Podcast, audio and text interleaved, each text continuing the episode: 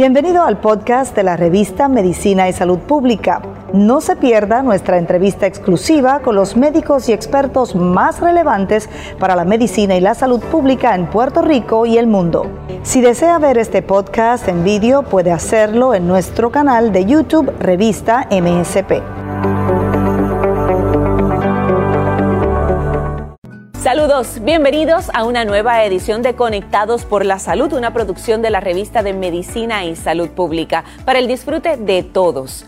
Hoy estaremos hablando con expertos sobre una condición que lamentablemente afecta a miles de puertorriqueños. Se le conoce como la enfermedad de las mil caras. Hoy hablaremos sobre la esclerosis múltiple. La esclerosis múltiple es una enfermedad crónica y degenerativa del sistema nervioso central, es decir, afecta el cerebro y el cordón espinal y a veces puede llegar a incapacitar a las personas. Para educarnos, orientarnos sobre este tema, agradecemos la colaboración de unos invitados especiales. Estaremos conversando más adelante con un neurólogo y también nos acompaña la señora Lourdes Fernández. Ella es directora ejecutiva de la Fundación de Esclerosis Múltiple de Puerto Rico Así que de inmediato le doy la bienvenida. ¿Cómo está? Muy, muy bien, gracias. Gracias por recibirme. Gracias por hacerse disponible. Yo sé que hay muchas personas que van a sacar provecho de esta conversación. Le pido que comience por hablarnos un poco sobre el origen de la fundación ¿Y a cuántos pacientes asiste? Sí, la fundación surge, se funda en el 2000, en el año 2000. Este Actualmente tenemos alrededor de 3.000 pacientes registrados, tenemos un registro, ¿verdad?, que con él utilizamos para hacer la epidemiología de lo que es la condición en Puerto Rico, para hacer publicaciones, etcétera. Eh, y aunque tenemos 3.000, entendemos que deben haber entre 4.000, 4.500 pacientes en Puerto Rico. En total. En total, que todavía no, ¿verdad? No estamos registrados, pero ese es el, ese es el número que tenemos ahora mismo en la fundación. Y quizás si no alcanzan la, el 100% de las personas que pueden padecer de esta condición, eh, pudiera tratarse de personas que, que tal vez este, no tienen acceso a información o tienen dificultad. Eh, para comunicarse y moverse. Es correcto, sí, porque, ¿verdad? Cuando tenemos a estas personas que nos llegan, a estos pacientes que nos llegan, que nos dicen, no, no te conocía, era verdad porque no tenían este acceso quizás a buscarnos en, internet o, quizás, de verdad, sus mismos médicos no le, no le hablaron de nosotros. Ok. Sí. Bueno, esperemos que a través de esta conversación entonces más se enteren y puedan eh, comunicarse con ustedes. ¿Qué programas ofrecen a los pacientes de esclerosis múltiple? Nosotros tenemos cuatro programas básicos. Tenemos el de educación, que educamos a los pacientes, a los cuidadores y al público en general sobre qué es la condición. Tenemos grupos de apoyo, que son muy importantes para los pacientes. Tenemos ocho grupos de apoyo a través de toda la isla. Eh, se han estado reuniendo de forma virtual, nos hemos reinventado igual que todo el mundo, eh, pero son, es un programa muy importante porque aquí los pacientes pueden ¿verdad? discutir con sus pares si tuve algún síntoma, cómo lo manejé, cómo me sentí. Y estos pequeños grupos, son ocho grupos a través de la isla, crean como unas pequeñas familias de apoyo entre ellos. Así que eh, este programa es muy importante para nosotros. Tenemos el programa de ayuda al paciente, donde ofrecemos sin ningún costo para ellos equipos. Eh, sillas, andadores, bastones, este, lo que ellos necesiten. Eh, ayudamos también con el deducible de los planes médicos para los MRI, que ellos se tienen que hacer mensual, eh, anualmente. Así que ayudamos con esa parte del deducible si el plan no lo cubriera. Y por último, pero no menos importante, tenemos el programa de bienestar al paciente. Este paciente es un paciente que se tiene que medicar de por vida, ¿verdad? la, condición todavía no tiene cura, tiene que siempre estar medicado. Y entonces a través del programa de bienestar ofrecemos yoga, equinoterapia, eh, Feldenkrais, Tai Chi, ejercicios acuáticos para complementar esa, esa medicación que tienen que tener. Ese último programa me parece fascinante. entonces le pregunto, porque nos estaba diciendo que eh, los grupos de apoyo se han estado reuniendo virtualmente durante la pandemia. La pandemia nos ha obligado a todos hacer ajustes. Em, ¿Cuánto se ha afectado este último programa de, bienestar? ¿Cuál de los cuatro programas han podido reforzar durante la pandemia y a qué estrategias han recurrido para poder mantenerlos? Sí, pues lo que es ejercicios acuáticos, eso está suspendidos. Lo que es yoga y, eh, tai chi, pilates, eso se está haciendo virtual, las maestras se conectan virtual y, verdad los pacientes están participando. Y recién nos estamos reintegrando de forma presencial a lo que es equinoterapia. Eh, ¿verdad? Tenemos un centro en Bayamón, acabamos de identificar un centro en, en Isabela, pero ellos tienen sus protocolos de los pacientes van por citas, van uno a la vez y entonces cuando termina y eso sí lo hemos podido ya empezar a hacer presencial, este, ellos están encantados, claro, están saliendo de sus casas y están pudiendo hacer ejercicio. Claro, gradualmente. Y sí, eh, pero básicamente fue virtual todo y entonces ya comenzamos con, con, equinoterapia, gracias a Dios. Aunque habíamos establecido al, al, principio que esta es una condición que puede llegar a ser incapacitante, pero por otro lado, el ejercicio, entiendo y le pido que nos aclare, es, es importante para el paciente de esclerosis múltiple. El ejercicio es esencial para el paciente de esclerosis múltiple porque el ejercicio va a ayudar, ellos padecen de espasticidad, donde, ¿verdad? Y el ejercicio te ayuda a la espasticidad, eh, te ayuda a mejorar la masa muscular, te ayuda con el desbalance. Así que tener ese ejercicio como complemento es muy, muy importante para ellos. Importante. Eh, el 2021 se perfila a nivel mundial como el año en el que deberíamos ver el fin de la pandemia. Pero ¿cuál es el principal objetivo de la Fundación para este año? Pues nuestro principal objetivo para este año es seguir creando conciencia y educación sobre lo que es la enfermedad. Eh, todavía entendemos que hay mucho desconocimiento y lo que queremos es a nivel de comunidad, a nivel de profesión eh, médica, que sepan y que entiendan un poco más, que refieran un poquito más rápido a los pacientes, al neurólogo, para descartar o confirmar si es esclerosis múltiple. y, y, es crear esa conciencia. Se están diagnosticando de dos a tres pacientes semanales, que es mucho. Este, y cuando se diagnostican, pues nos llaman o nos visitan abrumados, desconocen, vienen asustados. Así que lo que queremos es seguir creando un poco más de conciencia, un poco más de educación. Precisamente, aprovecho y le pregunto, ¿cuál es eh, la principal preocupación, inquietud o problema eh, con la que se presentan las personas que recurren a la fundación? Sí, si son de nuevo diagnóstico, vienen abrumados de qué es esto a qué me estoy enfrentando, esto es terminal, este, cuál es la medicación para esto. Entonces vienen, vienen con muchas dudas, ¿verdad? Así que allí nos sentamos, los calmamos, tratamos de, ¿verdad?, ser muy empáticos con ellos. Y son dos palabras muy grandes, esclerosis múltiple, que es abrumado. Eh, si vienen son jóvenes, porque tenemos jóvenes, jóvenes adultos, vienen los papás muy asustados, igualmente, ¿verdad? Vamos a hablar con ellos. Si son pacientes que ya son pacientes diagnosticados, que nos llaman, es más preocupación de alguna situación, eh, que necesitan algún equipo, ¿verdad? O que tienen acceso, quizás entonces a equipos, a servicios. Correcto, correcto. entiendo. Eh, ciertamente la educación es bien importante, entre otras cosas, para superar la discriminación. ¿En qué aspectos los pacientes de esclerosis múltiple son discriminados? Pues son discriminados en, el empleo, ¿verdad? Eh, lamentablemente hemos visto también un incremento en el diagnóstico pediátrico y hemos tenido experiencias tristes de que los niños son discriminados porque es que no entienden la, la condición. Esto no se contagia, esto no hay riesgo ni que los profesores ni que los niños vayan a terminar con esclerosis múltiple porque tienen un compañerito en el salón. Eh, y en el empleo, pues es que no, no entienden la condición, ¿verdad? Yo creo que, parte de la educación es esto. Yo, Una persona con esclerosis múltiple puede ser funcional. Puede ser funcional. Y productiva. Y productiva. Lo único que necesitamos, mira, que que el empleador se siente con ese empleado y vea si este es un empleado que que a nivel cognitivo no puede estar haciendo muchos problemas matemáticos de suma y de resta, pues entonces vamos a buscarle un área que no sea así.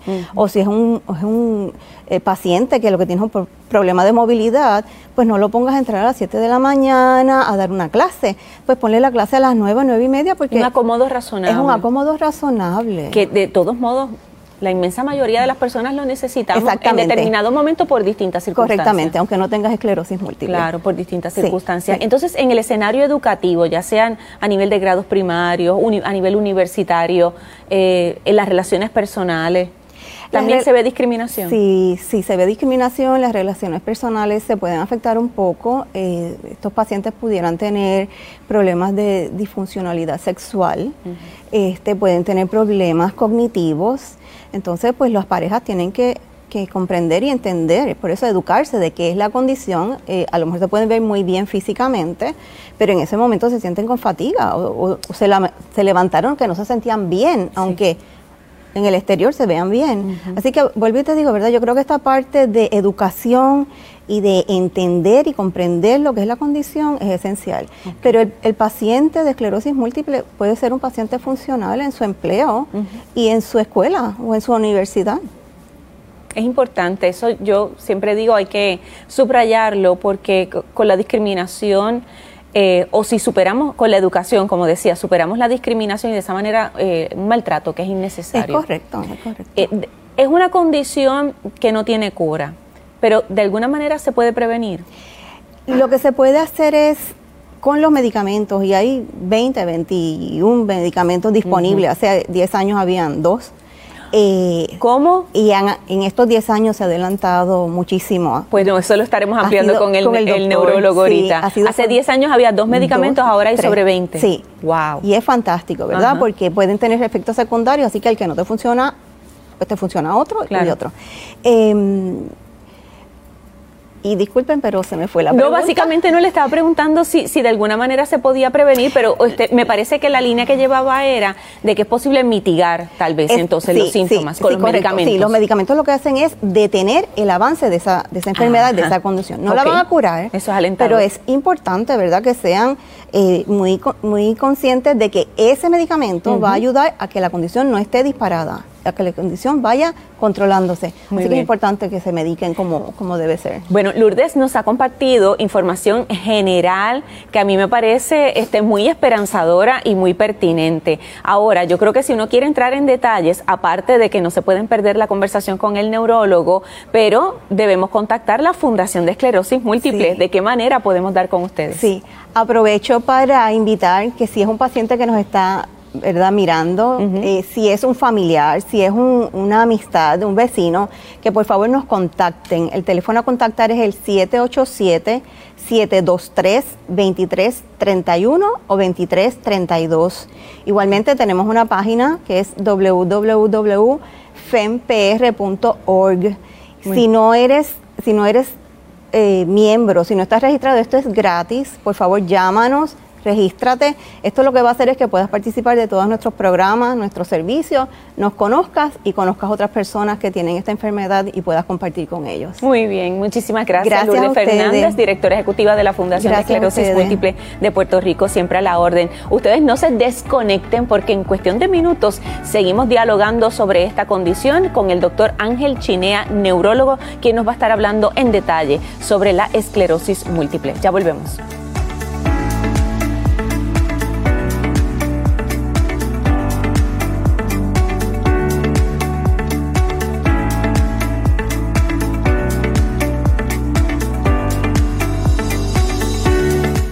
Bueno, gracias por continuar conectados por la salud junto a nosotros. En esta oportunidad conversamos con el doctor Ángel Chinea, quien estará contestando y aclarando información sobre la esclerosis múltiple y cómo afecta a la población en Puerto Rico. Antes que todo, bienvenido, un gusto que esté con nosotros. ¿Cómo se encuentra, doctor? Ah, muy bien y gracias por la invitación y la oportunidad de, de llevar un mensaje a la comunidad, ¿verdad? pacientes y familiares. Por supuesto que sí, obviamente no estoy clara si eh, mencioné su especialidad, que es neurólogo, así que usted es la, una de las personas idóneas para conversar y orientarnos sobre este tema. Me parece oportuno eh, comenzar en términos generales. ¿Qué es la esclerosis múltiple? Sí, mira, la esclerosis es una eh, múltiple, es una enfermedad que ahora es que se viene a conocer más de, de ella es una enfermedad eh, crónica, eh, es inflamatoria con un componente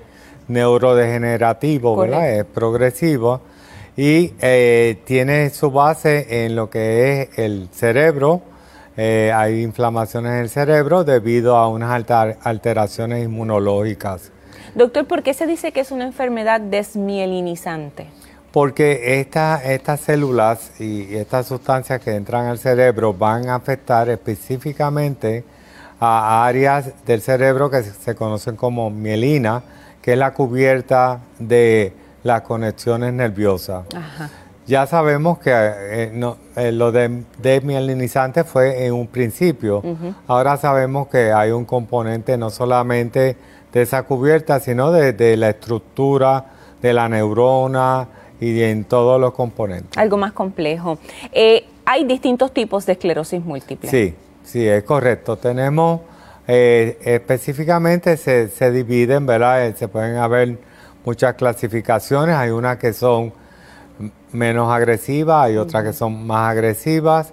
Hay unas que tienen un componente que ocurre inflamación en lo que es la recaída con periodos de remisión que, eh, revierten los síntomas neurológicos y hay otras que son la forma progresiva y en esa forma pues el paciente desde el comienzo empieza a presentar síntomas neurológicos, no tiene recaída, no, no hay recuperación, se pueden estabilizar pero en el tiempo siguen teniendo ¿verdad? progreso de la enfermedad. Qué pena. ¿Y cuál es o cuáles son las más comunes en Puerto Rico? Eh, gracias a Dios, la más común en Puerto Rico y, en el mundo en general son las formas que se conocen eh, de remisión y eh, recurrente. Okay. Unas que tienen este, la recaída y tienen la remisión. Hay inflamación, hay síntomas, perdió la visión y entonces hay un periodo que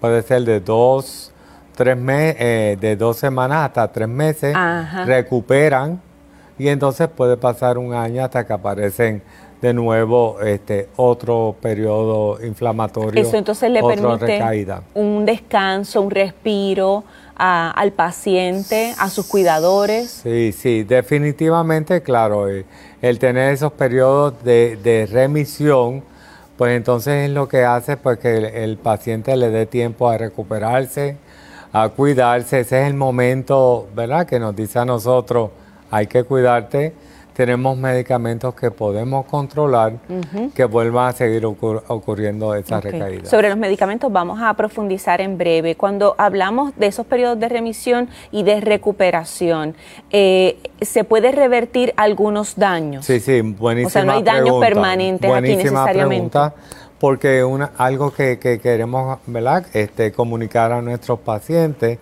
y muchas veces no, no se entienden bien es que en ese periodo de remisión puede haber una remielinización, puede mm. haber eh, volver a cubrir, restaurarse, restaurarse ese, ese daño que, hubo, siempre y cuando las células que son las que recuperan no se hayan dañado con el proceso inflamatorio. Muy bien. Doctor, se le conoce a la esclerosis múltiple como la enfermedad de las mil caras, eh, pues porque se presentan múltiples síntomas, pero si nos pudiera resumir algunos de ellos, o quizás los más comunes. Sí, fíjate, los síntomas más comunes muchas veces eh, pueden comenzar hasta antes de los 18 años, pero realmente puede ser un cansancio extremo, Puede ser espasmos musculares, puede ser dolor, puede ser dolor de cabeza, puede ser problemas en la concentración. Y esto lleva a desviar el diagnóstico, quizás pues llevan al muchachito al psicólogo, al psiquiatra, tiene déficit de atención, tienen otros problemas. Y esas le estamos llamando ahora los prodromos, que son los síntomas, ¿verdad? que pueden aparecer hasta como mencioné antes de los 18 pero no es hasta que llega la inflamación que entonces aparecen los síntomas en sí, eh, síntomas que hemos analizado en nuestra población, en los estudios del registro de, la fundación, pues cuando agrupamos a, a 3.000 pacientes y le preguntamos cuál fue tu primer síntoma, encontramos que hay cerca de un 60-70% que fueron síntomas de adormecimiento, síntomas sensoriales, lo que lleva también de distintas partes del cuerpo o algunas en particular. Puede ser en las manos, puede ser en, alguna pierna, puede ser en la mitad del cuerpo y la cara. Y entonces aquí este, crean, se crea este, confusión. Claro. Porque si tienes en las manos, pues escalpa el túnel y entonces vas al fisiatra y, y siguen, si es en la pierna, pues es un disco herniado Así que el síntoma de adormecimiento eh, puede ser quemazón, puede ser aguja. Este, eh, estamos extendiendo eh, la definición de ese síntoma que agrupamos bajo disfunción sensorial. tenemos cambios motores, que es debilidad motora, parálisis, puede haber cambios visuales, que estamos viéndolo en el tercer lugar en nuestra población. Hay otras poblaciones que lo primero es perder la visión.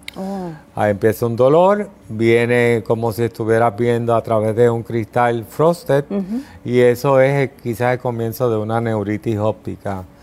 También hay otros síntomas visuales, ¿verdad? Que no es de, específico de esa área del nervio óptico, son más centrales y es visión doble. Hay gente que, que de momento se levanta y está viendo doble o tiene movimiento o oscilaciones y son síntomas de, tallo cerebral, son diferentes. Así que el, esto es lo más común, es complicado. Lo, que usted nos plantea, doctor, este, es un escenario en el que debido a los síntomas se puede confundir esclerosis múltiple con otras condiciones y tal vez deben transcurrir o transcurren años en lo que entonces finalmente se concluye Como que un es ejemplo clásico es la fibromialgia ¿Cuántos pacientes nos aparecen con diagnóstico de fibromialgia, fatiga crónica y entonces vemos que estos pacientes están años, ¿verdad? Tomando medicamentos para la fibromialgia y de momento se realiza una resonancia magnética y ahí vemos entonces que hay unas lesiones típicas de la esclerosis múltiple. Es decir, que por lo general se concluye o se diagnostica esclerosis múltiple en la adultez. Sí, tenemos entre los 20 y los 55 años donde tenemos el pico de, diagnóstico. ¿Afecta más a un género que a otro? Sí, las mujeres mucho más afectadas tres veces. lo, siento, lo siento. Eso es pero todas estas autoinmunes afectan más a las mujeres que, a, los hombres. Eh, quiero mencionar que tenemos los niños, ¿verdad? No quiero dejar sí, esa parte. Claro, hay niños. Tenemos, hemos diagnosticado de 10 años, 13 años. Qué pena. Y esa población, pues, este, tenemos ahora los neurólogos pediátricos que pues, están más pendientes de este tipo de quiero quiero aprovechar ya que menciona eso pero antes este sobre ah, para hablar sobre los tratamientos pero antes quiero preguntar y verificar es más propensa la persona a, ser diagnosticada con esclerosis múltiple si hay un antecedente familiar sí sí en, el lo usamos como una base. Si tenemos no es que sea hereditaria directamente y quiero aclararle este punto pero basado en el registro, y, el registro te da tanta información, estamos viendo de que eh, en la pregunta de ¿tienes algún familiar con una condición de esclerosis múltiple o una condición de disturbio del sistema autonómico?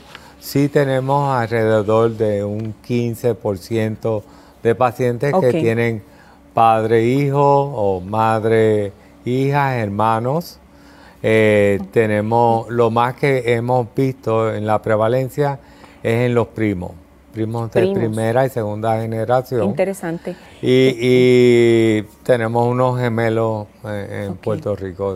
Eh, doctor eh, China, sabemos que no hay cura para la esclerosis múltiple, pero en el segmento anterior, hablando con Lourdes Fernández, directora ejecutiva de la Fundación de Esclerosis, nos explicó que la ciencia ha dado pasos agigantados en los pasados 20 años, que de, por ejemplo, dos medicamentos, ahora hay poco más de 20 disponibles.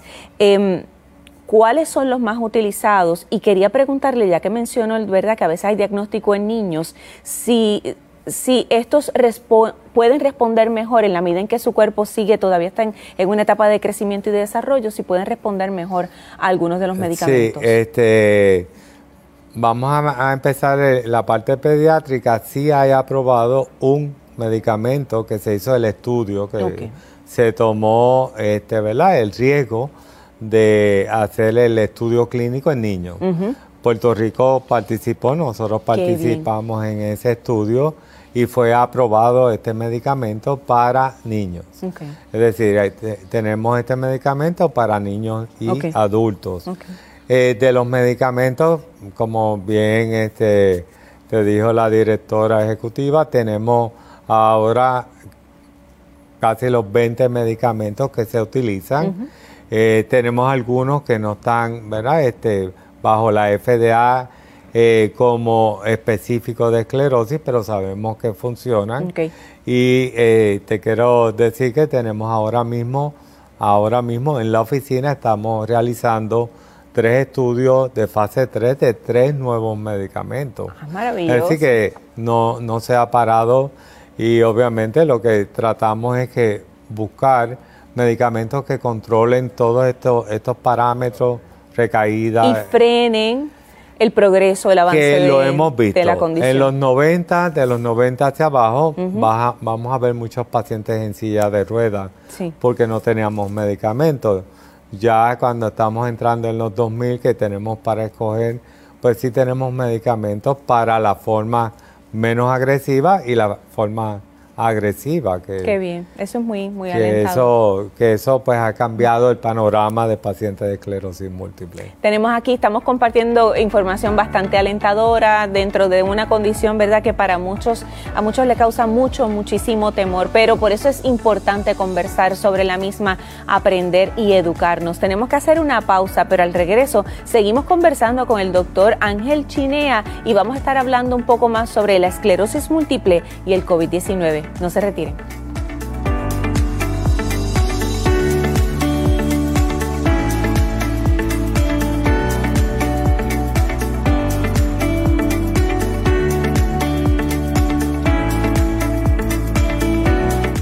Seguimos aquí conectados con la salud, conversando con el doctor Ángel Chinea, neurólogo, sobre la esclerosis múltiple. Doctor, hay muchas dudas todavía entre la población sobre el mecanismo de acción de las vacunas contra el COVID-19. Por ejemplo, ¿cuál sería la diferencia en cuanto a la respuesta inmunológica generada por esa vacuna que tiene el vector viral y aquella vacuna compuesta por un fragmento del código genético del virus? ¿O tendrían el mismo efecto?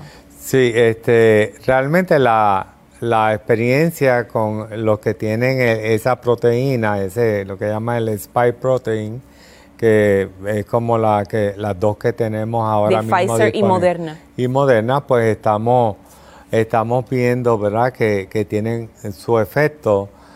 En los pacientes de esclerosis múltiple no hay un riesgo mayor de tener el COVID severo sintomático. Eh, llevamos un registro también en, en la fundación y hay un registro a nivel de Estados Unidos y Canadá donde recoge todos estos pacientes y estamos viendo el número de pacientes pues, que han, se, se han muerto por, por causa de, de COVID y la prevalencia es bien baja en esta población de esclerosis múltiple. Es decir, que se recuperan, se pueden Sí, recuperar sí, de contraer o contagiarse con Por el lo menos en COVID-19. Puerto Rico, en nuestro registro, eh, no hemos tenido ¿verdad? pacientes que hayan ah, ah, fallecidos Genial. por el, por el COVID. Así que lo que estamos, lo que estamos es eh, yendo haciendo un registro por medicaciones. Así que estamos viendo cuáles son los medicamentos ¿verdad? que podrían eh, afectar la respuesta inmu- inmunológica. Eh, quiero mencionar que el, eh, aquí no se habla de efectos secundarios porque realmente no, no tienen efectos secundarios fuera de la fiebre, el malestar general Sí. que hemos pasado por ahí, lo que hemos recibido la vacuna. Muchas veces luego de la segunda, la segunda dosis, de Moderna. La segunda dosis es importante en el paciente que baje la temperatura porque todo lo que suba la temperatura empeoran los síntomas. No es que empeora la condición, pero empeora quizás la fatiga, el adormecimiento, etcétera. Así que eh, la- la- aquí lo que estamos analizando es cómo podemos vacunar a nuestros pacientes que están en medicamentos. Sabemos que son eh, terapias que modulan la respuesta inmunitaria. Correcto. Y entonces hay unas que, que son una modulación, pero hay otras que tenemos, ¿verdad? Un- Una destrucción de ciertas células que son necesarias para esa respuesta.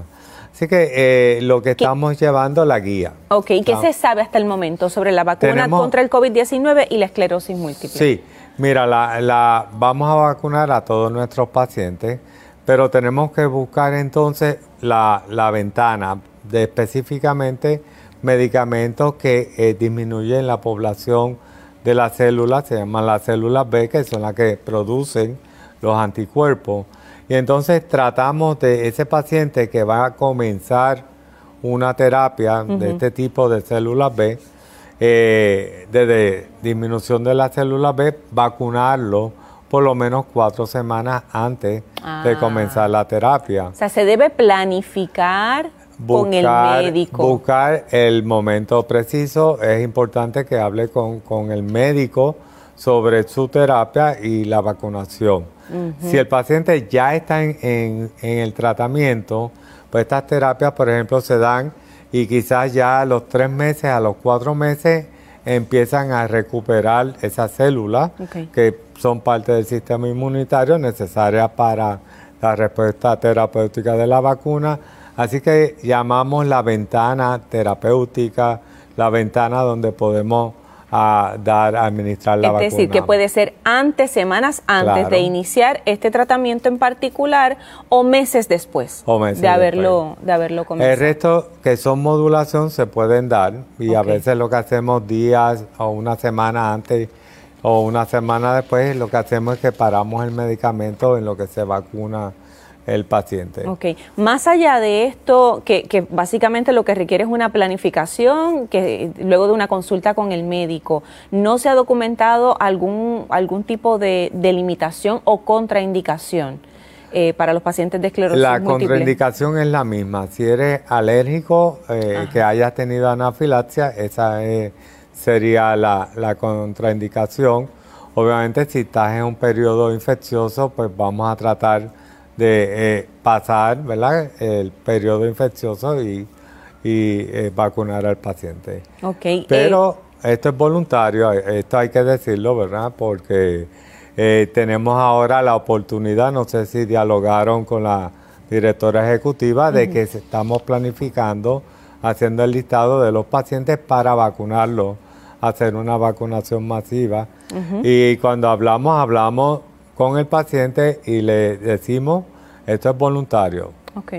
Interesantemente hay pacientes que no han querido vacunarse, igual que pa- no pacientes, no se han querido Es que eh, vacunar. supongo que tendrán eh, temor y aquí quería preguntarle, ¿verdad? ¿Con qué preocupaciones se presentan lo- los pacientes de esclerosis múltiples en, en el tema de, de la vacuna? Porque eh, si, si ya tienen una condición que compromete su sistema inmunológico y la vacuna lo que va a provocar es precisamente una respuesta inmunológica, dirán, no, no quiero que me estén trasteando tanto. Sí, sí, sí, sí.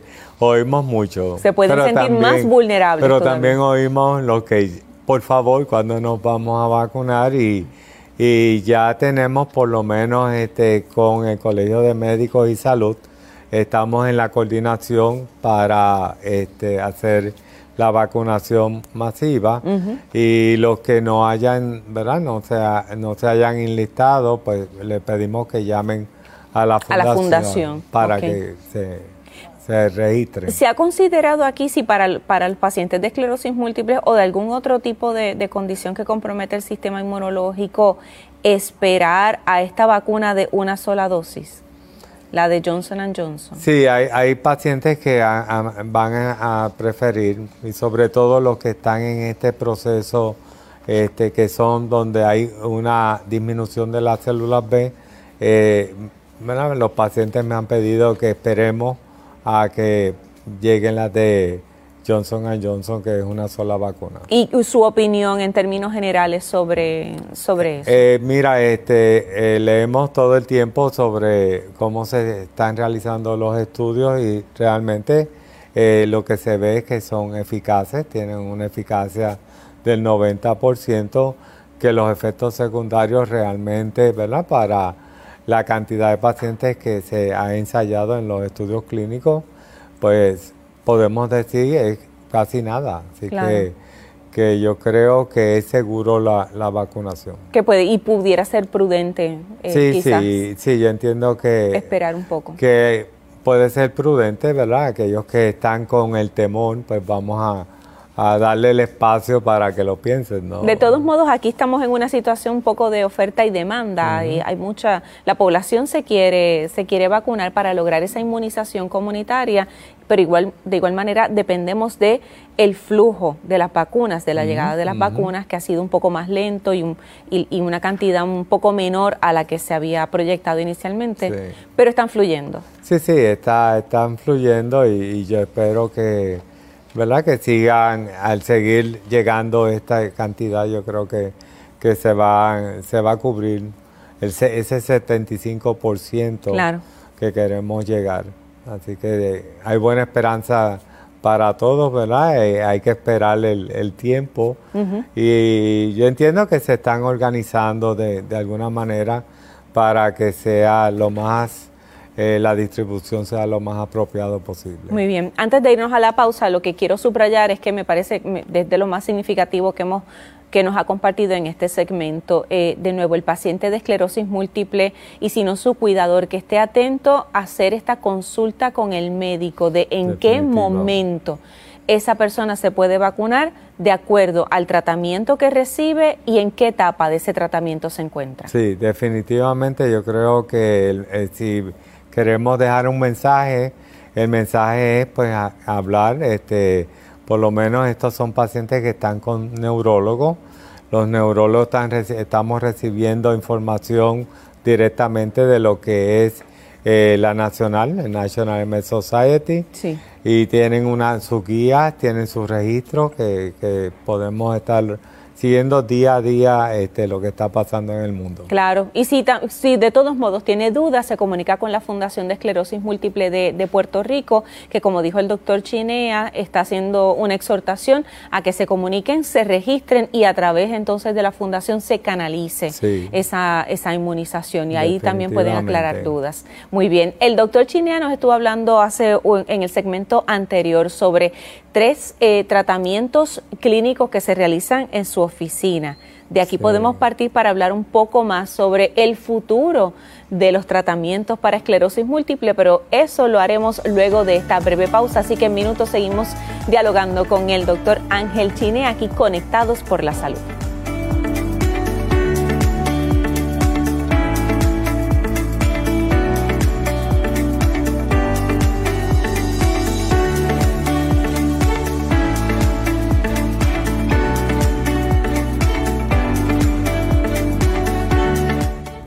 Seguimos conectados por la salud, conversando con el doctor Ángel Chinea Merced, neurólogo, sobre la esclerosis múltiple y hemos compartido aquí información alentadora y esperanzadora. En esta oportunidad vamos a hablar sobre el futuro de los tratamientos para la esclerosis múltiple. Doctor, ya habíamos establecido que eh, en los pasados 20 años han surgido más opciones eh, y pues rápido despertó la curiosidad el que mencionara que en su oficina o desde su oficina hay tres... Eh, exacto, en investigación en, etapa 3.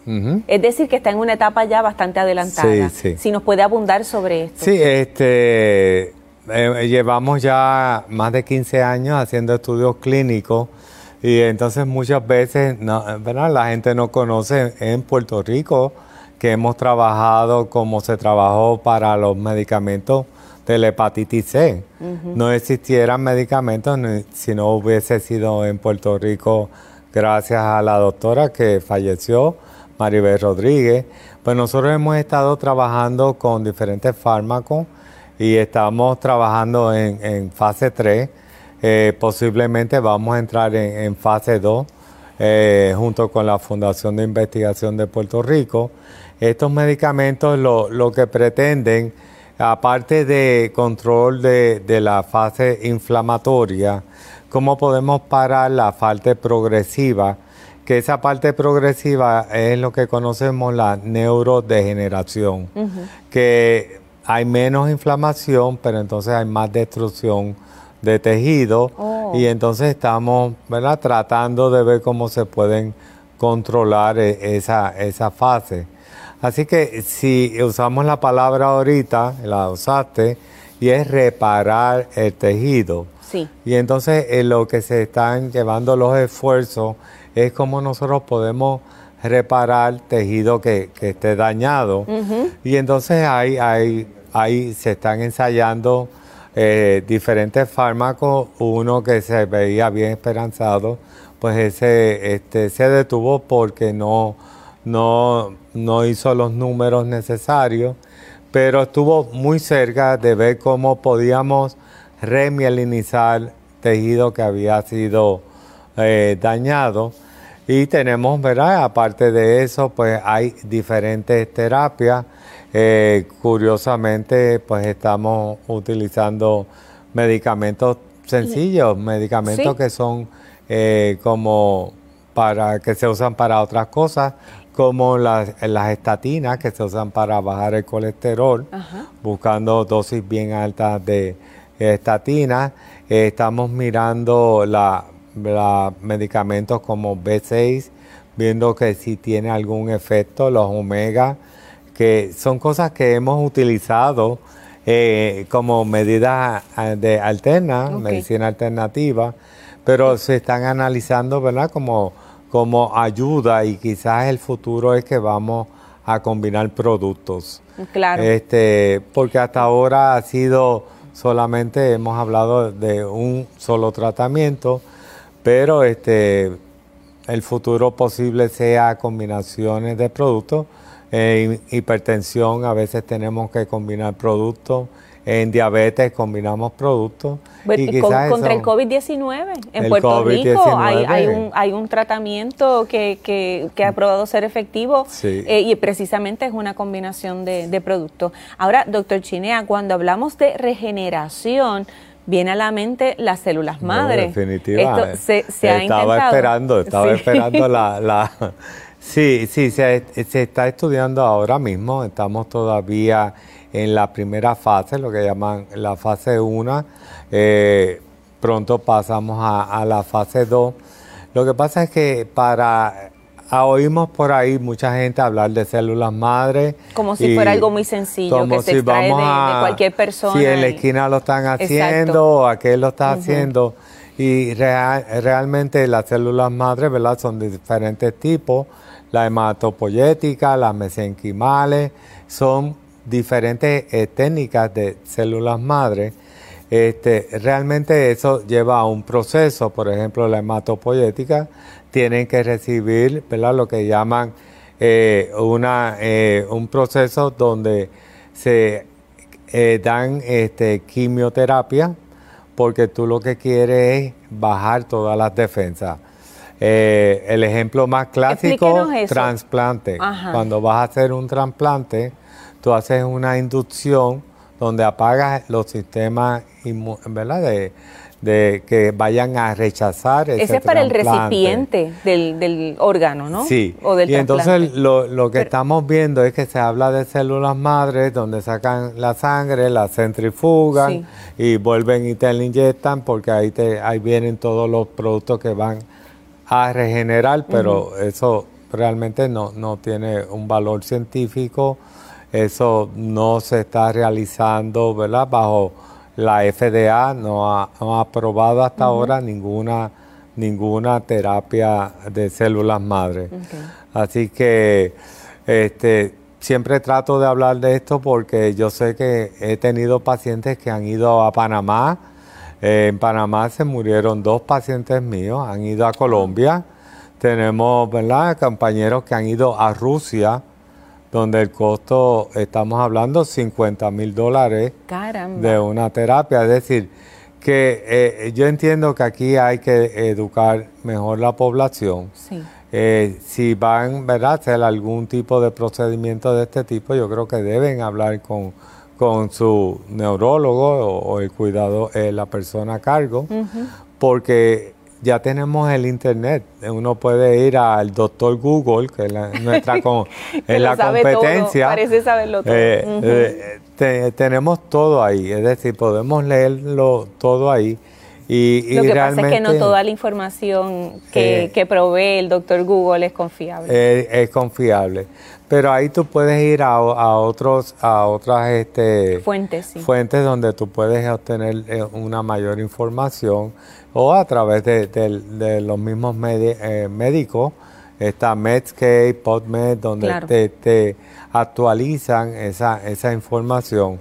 Pero yo creo verdad que eh, lo que se ha visto es que no ha habido ningún avance con lo que se está haciendo ahora local, casero, este, en los pacientes. Es decir, no, no ha habido eh, eh, ningún efecto positivo. Ok, así que recapitulando, si usted con su ¿verdad? Tantos años de experiencia en su práctica como neurólogo, se pone, se coloca sobre una balanza la, esperanza que puede traer y, los beneficios de las terapias con células madres versus las terapias farmacológicas que se han estado probando, eh, apostaría por la segunda opción, las terapias farmacológicas, los medicamentos. En estos momentos no, no descartamos que vamos a tener una este, la oportunidad de tener ¿verdad? la alternativa de, células madres. Pero más este, adelante, se ve si tú fallas a esto, pues entonces tienes esa alternativa. En la medicina lo que buscamos siempre es la, alternativa B, la C, la D, porque lo malo es cuando te quedas ahí y dices al paciente ya no tengo alternativa. Tenemos experiencia, ¿verdad? Con a la vista de todo el mundo. Este, público vemos a, la Blair, a la actriz que se sometió a las células madre y ven el resultado, no, no funcionó. Sí. Y dejó perder toda la oportunidad porque había medicamentos que habíamos considerado que eran los que ella tenía que utilizar en ese momento, pero cada cual es, es individual. La terapia siempre es bueno con, ¿verdad? Este, en traer al paciente, ¿verdad? A tratar cuál es mi terapia, cuál... Pero también el, médico tiene una experiencia y sabe cuándo, ¿verdad? Alguien le, va a ayudar X o Y terapia. Por, supuesto. Doctor Chinea, y de forma, mientras este, el paciente de esclerosis múltiple eh, procura su tratamiento con su médico de manera paralela. ¿Hay algo que, pueda, que pueda hacer en su estilo de vida, eh, en su hogar? Multidisciplinario. correcto, que complemente y que potencie la, eh, efectividad. Te agradezco la pregunta porque ahora mismo este, los últimos reportajes que han salido, el ejercicio y el sistema inmunitario eh, nos ha dado a nosotros ya toda la evidencia cómo el ejercicio fortalece el sistema inmunitario. Sí. Y así como la dieta, no hay una dieta específica, ¿verdad? Cuando vienen que hay diferentes libros que se publicaron hace unos años atrás, dieta balanceada, balanceada. Esto no hay, aquí no hay magia con la dieta. mágicas, exacto, mágicas. El sueño es algo que estamos viendo. Se el descanso. Se altera mucho el sueño hay pacientes que tienen las apneas de sueño que empeoran, entonces, sobre todo la fatiga. Sí. Eh, tenemos entonces, eh, lo que tenemos el programa de wellness de la fundación, que te explicaron ya. Y yo creo que es todo en conjunto, todo en conjunto. Y la parte, ¿verdad?, de psicológica, de eh, el mindfulness, la yoga, hemos visto cómo esto directamente impacta en, todo nuestro sistema nervioso. Sí, se ve, se puede, puede favorecer muchísimo. Eh, por último, cada vez que hablamos de inflamación, eh, aquí muchos pensamos en cúrcuma y jengibre. ¿Hace bien, hace mal, no hace nada? La tomo todos los días. La tomo todos los días. Nos viene bien a todos. Sí, sí, sí. Si hay un producto eh, que, que está compuesto de eso y, y es un producto que luego eh, salieron un medicamento, ¿verdad? Que eh, fórmula química y, más o menos explica lo mismo de la cúrcuma y el jengibre y, todo. Sí, estoy de acuerdo con la cúrcuma y con eh, el turmeric Sí, que, es cúrcuma, exacto, turmeric también se le llama así en, en, inglés. Doctor Chinea, gracias por estar este aquí compartirnos tanta información muy valiosa. ¿Dónde está su oficina o el número telefónico para Sí, tenemos el Centro de Esclerosis Múltiple, es el San Juan este, M Center, el teléfono es 787-793-7984 eh, y tenemos, ¿verdad? Este Ahí vemos todos los casos nuevos, muchos eh, casos nuevos. Tenemos, este, eh, estamos, somos parte de, registro de esclerosis múltiple. Muy bien. Donde tenemos los números, creo que es la única condición en Puerto Rico que tiene un registro completo. Qué bien, por fin, que, estamos ahí un poquito frágil en el tema de, las estadísticas. No tenemos estadísticas, aquí las tenemos al, dedillo. Ya tenemos las del 20, Se van a publicar ahora la acumulada 17, 18 y 19. Tenemos acumulada ya del 13 al 17 y lo importante es que los pacientes se recuerden que están, no, están solos, que hay otros y la importancia de estar en la fundación es que tienen muchísimas oportunidades que creo que han discutido y desde el punto de vista estadístico es sumamente importante. El futuro es que el presupuesto que va a venir de los Estados Unidos va a venir atado al número de pacientes que existen y para eso ya estamos preparados. Claro, así es que funcionan muchísimos programas federales. Aprovecho entonces para recordarles el número telefónico de la Fundación de Esclerosis Múltiple de Puerto Rico y es sencillo, código 787 723 2331.